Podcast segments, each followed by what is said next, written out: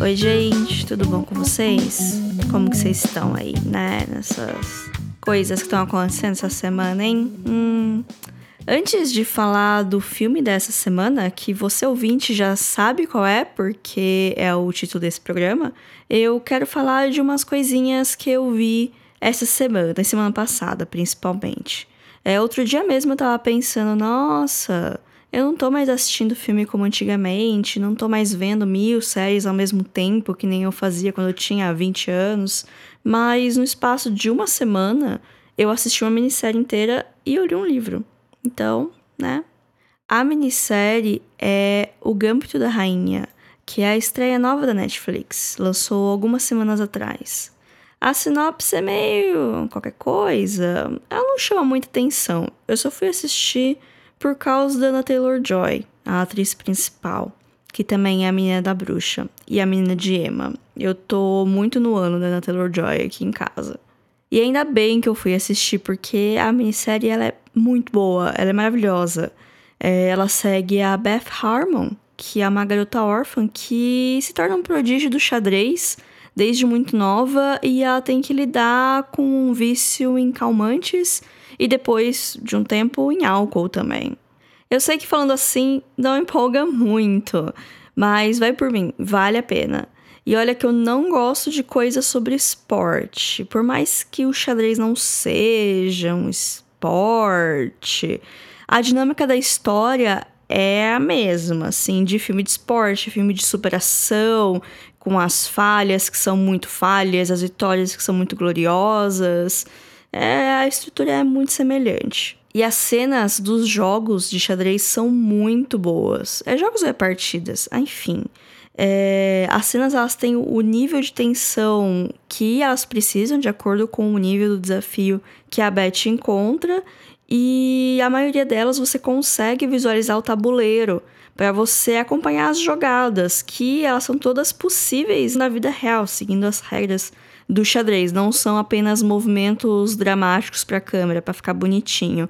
Teve uma consultoria para essa parte ficar certinha.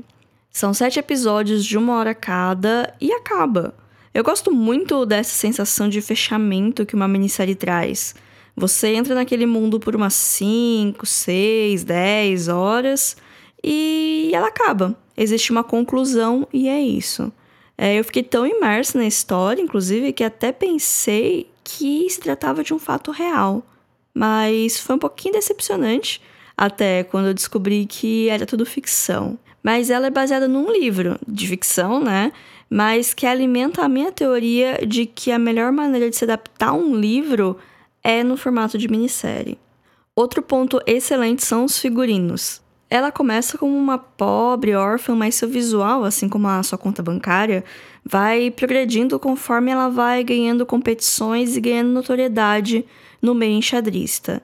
E a maior parte da história se passa nos anos 60. Os figurinos são maravilhosos, eu queria todos. Da fase boa dela, né? Não da fase pobre com franja. O título original é The Queen's Gambit, que assim como a tradução do título em português é o nome de um movimento do xadrez. Né? E a tradução em português é o nome em português dessa jogada. É uma minissérie original Netflix e está disponível no serviço do streaming. O livro que eu devorei em quatro dias chama-se Verity, da escritora americana Colleen Hoover. Ele é um suspense com uns toques de romance e conta a história, em primeira pessoa, de uma jovem escritora que escreve livros de suspense, mas que não faz muito sucesso. Inclusive está com alguns problemas financeiros. Tudo muda quando ela é convidada para coescrever uma série de livros best-sellers da renomada autora Verity Crawford. Ela é uma renomada escritora e sofreu um acidente, ninguém sabe muito bem o que aconteceu com ela, né, o público. Então, mas aparentemente ela não tá bem para escrever os livros, então chamam a protagonista para ajudá-la nessa tarefa de finalizar o contrato com a editora, né? Porque vamos lembrar capitalismo. É, para isso, né, nossa protagonista, eu tô falando nossa protagonista porque eu esqueci o nome dela, porque é um nome complicado. Lowe, eu não sei, é um nome estranho, então eu não guardei o nome dela. E como é a primeira pessoa, também não fala muito, só quando as pessoas falam com ela. Mas enfim, nossa protagonista precisa ir para casa da Verity para fazer pesquisa, para coletar material, para conversar com a Verity, para fazer o livro, né? Terminar o trabalho dela. E na casa ela encontra o que? Segredos. Na verdade, ela encontra um manuscrito de um outro livro da Verity e o livro vira um livro dentro do livro. É, tem umas partes bem bregas, inclusive, é, mas todo capítulo termina com um gancho e eu precisava saber como que tudo aquilo ia terminar. Por isso eu li muito rápido. Lembrando que são 320 páginas, se não me engano, assim. Ele tem uns toques de terror que não me assustaram, mas eu fiquei meio. Hum, interessante. É, e eu fiquei principalmente pensando como essas cenas se traduziriam pra tela, né? Seja num filme, numa série. E eu acho que seria sucesso, viu? É, livros assim costumam ter um final meio decepcionante para mim. Eu li alguns esse uh, suspense assim que eu ficava muito, meu Deus, o que vai acontecer? Meu Deus, eu vou devorar esse livro e no final aconteceu umas coisas meio fuem, sabe? Mas esse eu gostei. É, me surpreendeu. Assim, não foi 10-10, não foi o plot twist, a reviravolta que me tirou do chão. Eu fiquei, ok, gostei. Então, e me entreteu, eu li super rápido. Então fica aí a recomendação, é bem interessante. Ele tem seu mérito. Agora vamos para a parte principal desse programa. Vamos falar do nosso filme da semana, que é Prenda-me se for capaz. O título original é Catch Me If You Can, de 2012, dirigido pelo Steven Spielberg, estrelado pelo Leonardo DiCaprio e pelo Tom Hanks. Ele é considerado um clássico por muitos, mas eu assisti pela primeira vez ontem, é, essa semana, né, para quem tá ouvindo, e eu fui completamente motivada pela trilha sonora. Eu tô numa fase da minha vida que eu ouço muita trilha sonora de filme enquanto trabalho, enquanto faço palavra cruzada, etc. E a trilha desse filme é assinada por ninguém mais, ninguém menos do que o John Williams. É, para quem não conhece de nome, é, pensa no tema clássico de Star Wars, é, ou do Harry Potter para as gerações mais recentes, Jurassic Park, ET, Superman, tudo é obra dele. E Prenda-me se for capaz marca a vigésima parceria dele com o diretor Steven Spielberg. Ele é um excelente compositor, mas a trilha desse filme eu acho bem fora da casinha dos outros trabalhos dele, é, principalmente o tema principal do filme. Mesmo se vocês não forem assistir esse filme, ouçam esse episódio e falem, hum, ok, não vou ver. Procurem a trilha sonora desse filme que vale a pena, seja no Spotify, no YouTube, onde quer que vocês ouçam música. Bom, o filme ele é baseado numa história real e isso não é segredo nenhum. Inclusive, a primeira tela após a abertura já mostra essa mensagem. Inclusive, a abertura é um tópico à parte. É, hoje em dia não é tão comum os créditos do filme aparecerem antes do filme em si. Na verdade, desde os anos 80 começou essa transição que antigamente, se você pegar um filme, sei lá, dos anos 60, 50, você dá play nele, vai ter os créditos, vai ser uns 3 minutos de créditos. Alguns filmes são mais interessantes que outros, outros são bem chatos, outros são muito legais. E aí então começar o filme. E quando o filme acaba, meio que acaba, não tem créditos finais. Aí, acho que a partir dos anos 80, 90, começaram a deixar os créditos no final do filme. Então, o filme já começa no filme. Talvez tenha uma sequência de abertura impactante, geralmente, mas já os créditos vão pro final. E desde então, os filmes que colocam créditos na frente do filme é por um conceito.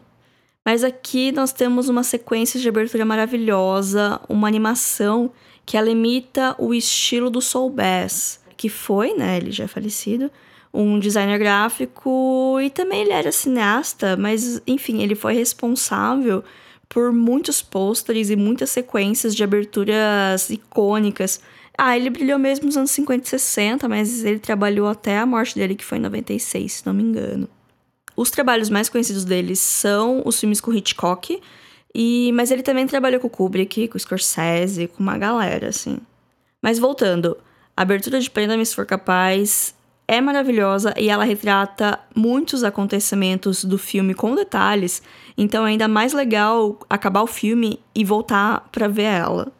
Mas não se preocupem com spoilers, porque o filme ele tem uma estrutura que fica indo e voltando no tempo e já meio que começa com o fim do filme, então você já meio que sabe o que vai acontecer, sabe? Bom, eu já falei que o filme é baseado num fato real. É, na verdade, ele é baseado na autobiografia do Frank Abagnale Jr., que no filme é vivido pelo Leonardo DiCaprio.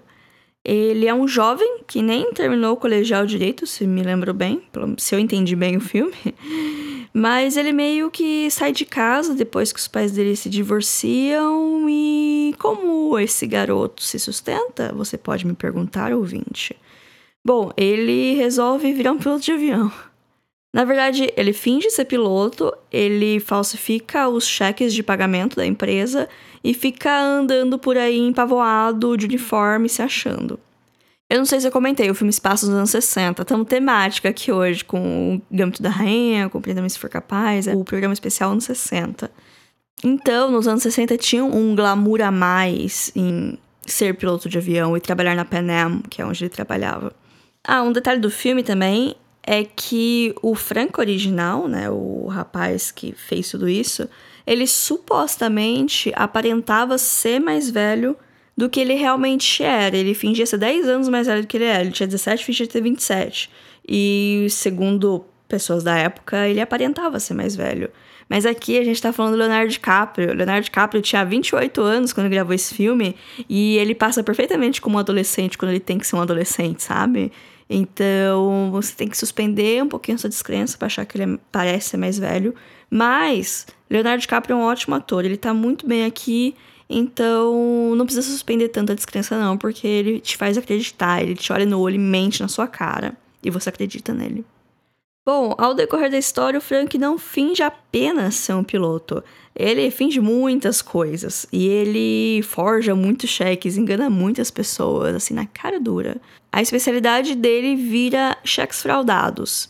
E ele fica muito especialista nisso. Ele se dedica muito a entender como funciona os esquemas e aprender. E outra coisa também, tem um dado momento que ele tem que fingir ser um médico. Aí ele começa assistir séries de médico para aprender. Aí tem outro momento que ele precisa fingir ser um advogado. Aí ele começa a assistir umas séries jurídicas. Ah, isso prova nosso argumento da internet de ser formado em 10 temporadas de Grey's Anatomy. Ele fez isso antes de ser legal. E que momento da história que a gente resolveu que um papelzinho assinado podia ser trocado por grandes quantias de dinheiro, né? Parece tão doido isso hoje nessa área de cartões e Pix, né? Vamos ver o que, que vai rolar nesse negócio. Mas enfim, a questão aqui é que em dado momento o FBI fica, nossa, eu acho que temos um trombadinha por aí falsificando muito dinheiro, pegando muito dinheiro dos outros, né? E isso coloca o Tom Hanks na história. Ele é um agente do FBI e ele acaba ficando um pouquinho obcecado demais em achar esse meliante. Isso tudo cria uma situação de gato e rato que faz o título do filme fazer sentido. E o personagem do Leonardo DiCaprio provoca, viu? Ele sabe que tá sendo caçado e mesmo assim liga todo ano no Natal para falar Feliz Natal pro Tom Hanks. Em minha defesa, se eu tivesse o telefone do Tom Hanks, eu ia ligar todo Natal para falar Feliz Natal para ele também. De maneira geral, eu gostei do filme. Eu não amei. Não foi o melhor filme da minha vida, mas eu gostei. Eu achei divertido. É, achei triste. Tem umas partes tristes, assim. É um filme divertido, triste. É, muitos sentimentos. Muito bem feito. Muito bem construído. E um material base bastante interessante que só poderia ter dado certo no passado, porque eu acho que nos dias de hoje não rolaria isso. Mas é claro que as situações do filme não aconteceram exatamente daquele jeito, mas o Franco original diz que uns 80% é verdade, verdade mesmo. Por se tratar de um homem que passou uns anos da sua vida enganando outras pessoas, eu não sei o quão confiável essa estatística realmente é. Mas as partes que o filme acrescentou são as partes que dão o coração assim para a obra, né? Os elementos de sentimento e humanização do personagem, que são a relação do Frank com o pai dele e a obsessão do detetive e a eventual amizade, se é que a gente pode chamar disso, que surge entre os dois personagens. O Frank original, ele saiu da casa dos pais dele adolescente e nunca mais viu os dois, sabe? Enquanto no filme ele fala com o pai com frequência e ele ainda nutre esperanças de que seus pais reatem o casamento. Já o personagem do Tom Hanks, ele é um compilado de vários agentes que tentaram capturar o Frank ao longo dos anos. Não teve um agente específico que ficou obcecado por ele, muito menos um que o Frank ficava ligando todo Natal. E o Frank Real, ele faz uma participaçãozinha, um cameo no filme. Ele é o policial grisalho que prende o Frank quando ele é capturado na França. Isso não é spoiler, porque o filme começa com ele sendo prisioneiro na França. Então, logo você infere que ele eventualmente foi capturado na França, não é mesmo? A cena inicial do personagem participando de um programa de TV, ela também aconteceu. É, após tudo virar público, ele participou de um programa onde. Eu não lembro o nome dele agora. Mas era um esquema que tinham várias pessoas contando a mesma história e a plateia tinha que adivinhar de quem era aquela história. Aí no filme tem isso também. No filme também cita que ele tá na lista dos mais procurados da FBI, mas na vida real ele nunca chegou a fazer parte da lista, porque ela tá reservada para criminosos violentos. Prioridades, né? Eu não lembro se falou isso no filme e eu não prestei atenção, ou se não falou.